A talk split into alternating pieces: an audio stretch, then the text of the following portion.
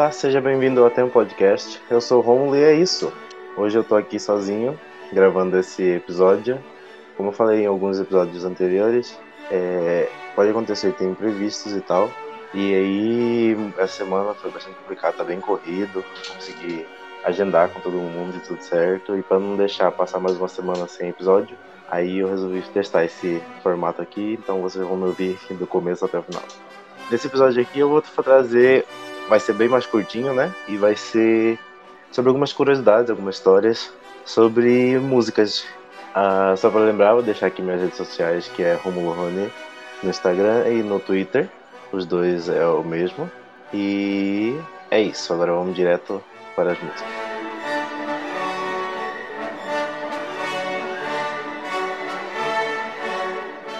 O primeiro cara que a gente vai falar é um que chama Jean-Baptiste Lully. É um compositor italiano e naturalizado na França, um compositor bastante importante do período barroco. Uh, e no, nesse, no século XVII era bastante comum, e até ficou bastante comum com ele, a regência das músicas serem feitas utilizando como se fosse uma espécie de cajado para marcar o, o, o, tempo e manter o, o, grupo junto, né? Então era, era sempre o, o grupo realizando a música e aquela batidona marcando o, o tempo, o pulso para o grupo. O que, que aconteceu? Durante uma apresentação de um TD1, é, que foi composto para celebrar a cura de uma doença do monarca Luís XIV, o Jean-Baptiste Louis estava, acho que sei lá, tava muito empolgado, até não prestando atenção no movimento, acertou o próprio pé com esse bastão e acabou causando infecções e tudo mais. De certo, foi muito forte para ter chegado nesse nível, né?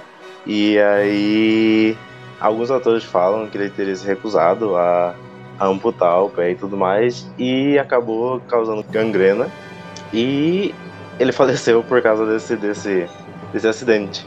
Fica até registrado que a partir daí pode ter sido a partir daí dessa, desse bastão que foi pensado a ideia da, da batuta mais lá pra frente. E até porque os caras pensavam assim, né? Nossa, o cara enfiou o cajado no, no pé aí e morreu, vamos mudar isso aqui que não tá dando muito certo.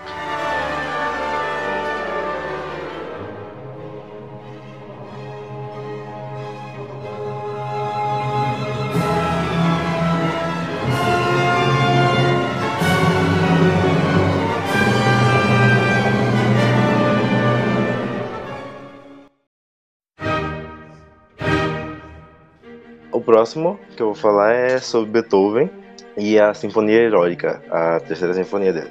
Compositor é, Beethoven, que era um compositor alemão, ali na transição do classicismo para o romantismo, é considerado o, o que passou, que fez principalmente o marco dessa transição. E a sinfonia é considerada um marco dessa, dessa transição.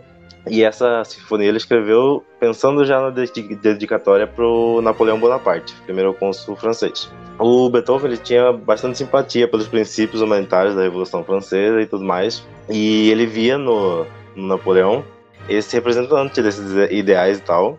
Uh, eu não vou falar muito sobre a parte histórica da Revolução Francesa e tudo mais, mas é, é mais para dar o contexto do, do momento que, que as coisas estavam acontecendo. E aí o Napoleão Bonaparte toma o poder na França e se faz coroar imperador. E o Beethoven fica putaço, vai lá rasura furioso, rasura a, a partitura que tava com dedicatória para ele, e a partir daí, então, ele muda o nome da sinfonia, da terceira sinfonia, para heróica. Então, essa houve essa mudança aí.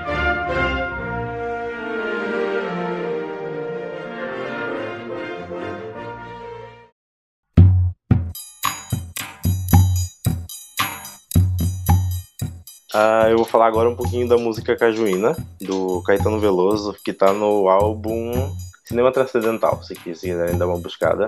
Essa música, o Caetano ele escreve após a morte do poeta piauiense Torquato Neto, que era bastante próximo do, do, do Caetano, que acaba tirando a própria vida durante um turnê, uma turnê que o, que o Caetano estava fazendo pelo Brasil. E era, ele era um parceiro muito grande do, do, do Caetano Torquato, é, letrista época do tropicalismo e tudo mais. E aí ele conta que ficou muito abalado e tal pela, pela, pelo acontecido. Mas ele conta que ele não, não chorava no dia do, do que ele descobriu e tudo mais.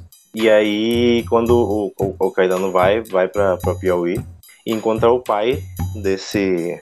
do Torquato, Dr. L. de Rocha. Uh, e ele foi, então, pra casa de, do, do pai, do Torquato, que era filho, filho único e tal. Uh, ele foi e viu que a casa de onde ele, ele morava era cheia, cheia de fotos do Torquato e tudo mais. E ali o, o Caetano ele desaba. E quem consola o, o Caetano nesse momento é o pai do Torquato. Ele foi até a geladeira da casa, buscou uma cajuína pro, pro Caetano, que é uma bebida bastante comum, do, que, é, que é originária do Piauí, né? E aí ficaram nessa. Ele foi no jardim, buscou uma, uma flor, como o Caetano próprio chama, uma rosa menina. E foi nesse esse, esse momento de, do pai do, do próprio Torquato consolando o, o Caetano todo desabado, que foi daí que ele resolveu é, escrever essa música. Essa, esse relato vocês podem encontrar no YouTube, é muito fácil encontrar. Foi feito no, no programa Altas Horas, só procurar no YouTube Cajuína Caetano Veloso, explicação ou, ou alguma coisa assim, vocês acham?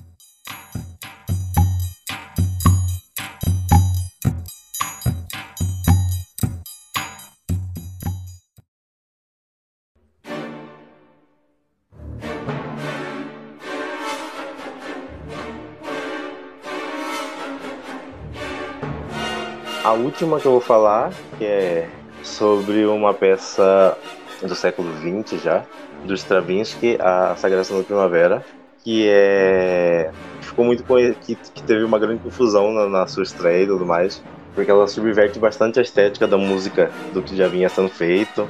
E essa música é sobre um sonho que o compositor teve como um grande ritual sacro pagão. É baseado na história do ritual primitivo que conta onde uma jovem virgem é sacrificada para o deus Sol e esse sacrifício consiste em dançar até a morte para comemoração do hino da primavera e serve para garantir as boas colheitas da tribo. Essa, essa, seria a história da, da peça, até porque é um balé, então ela, tem, ela é toda construída com, com essa parte da dança, da música. E o que, que e além disso, ela, ela tem partes muito inovadoras e complexas, principalmente ritmo. Ela tem uma polifonia rítmica gigantesca timbres usados, começo com o fagote num registro muito agudo pro, pro que é esperado do fagote, de dissonância e, e muita percussão. O valor da, da, percussão e do ritmo é, é gigantesco nessa peça. Ela foi coreografada pelo bailarino Vaslav Nijinsky, se eu estiver falando errado, é bem possível que eu esteja falando errado, né, porque é russo. E a parte do cenário e figurino foi pelo Nicolas Roerich e produzido pelo Sergei Diaghilev que estreou no Teatro dos Campos Elíseos em Paris em 1913. Então, o balé foi um, um marco gigantesco assim para para música do, do, do, que seria feito depois de música moderna e tudo mais. E na estreia as pessoas não estariam acostumadas ao, ao, que ao que viria. Tudo bem, começou a, a começa a, a, peça com com fagote, como eu falei, num registro muito agudo, muito agudo, com a cortina fechada ainda. E aí, né, é alta classe do, das pessoas que queriam assistir, né? Pessoas, classes sociais muito altas e tal. E aí, esse já, já começa com, com esse estranhamento do, do, do fagote no início. E aí vem com, com um movimento de balé que não, não era. que era muito diferente do que era feito também, não era. Os movimentos que eram esperados para quem assiste o balé, é, com corpos distorcidos com, e com roupas de inspiração eslava e já, assim, no início da peça o povo já não leva muito bem a peça, já começa a vaiar, e aí começa a confusão de desaprovação com, com, ofensas e tudo mais. Chega no estágio em que tá tão alto a gritaria do público e, do, e de vaia do público que o coreógrafo Nijinsky, né, ele tem que ficar gritando os tempos pro bailarino que ele já não consegue mais ouvir o som da orquestra. Então foi um caos muito, muito grande e sem pensar, assim, já essa já é a parte da apresentação, mas também foi uma preparação muito diferente para os músicos. É uma música muito complexa de, de, de ritmo, de mudança de compasso. Para os bailarinos, que era uma coreografia, como eu falei, não era o que eles sempre tinham feito de, de balé e tudo mais Uh, se vocês quiserem dar uma procurada, tem esse incidente de, de 1913 numa, num drama feito pela BBC em 2005, que chama Riot at the Ritz. E também tem no, nas cenas iniciais do filme de 2009, chama Coco Chanel e Igor Stravinsky.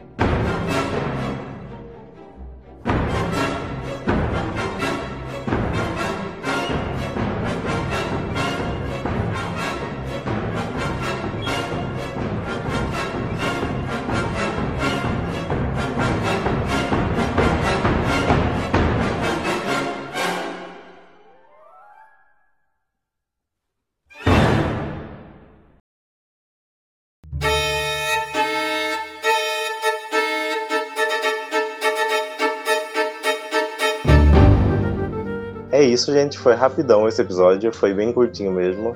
É, com essas curiosidades, com essas partes históricas de música. É, nos próximos episódios a gente vai voltar ao normal, assim que a gente conseguir marcar com, com todo mundo para dar de gravar. Esse vai ficar com um formato diferente para ver como que vai funcionar também. Talvez nesse episódio a gente já chegue em, em 100 ouvidas do, do podcast, né? Então agradeço a todo mundo que tem ouvido, que tem acompanhado todos os episódios até aqui. Então é isso, da quem puder, compartilha com, com todo mundo que, que acha que vai se interessar pelo assunto e, e até os próximos episódios, quando a gente vai voltar tudo normal, com, com mais convidados. Temos mais episódios pensados especiais, como foi de Halloween, assim, pro, pro Natal. Espero que vocês estejam gostando do, do conteúdo. Muito obrigado por ouvir esse episódio e até a próxima.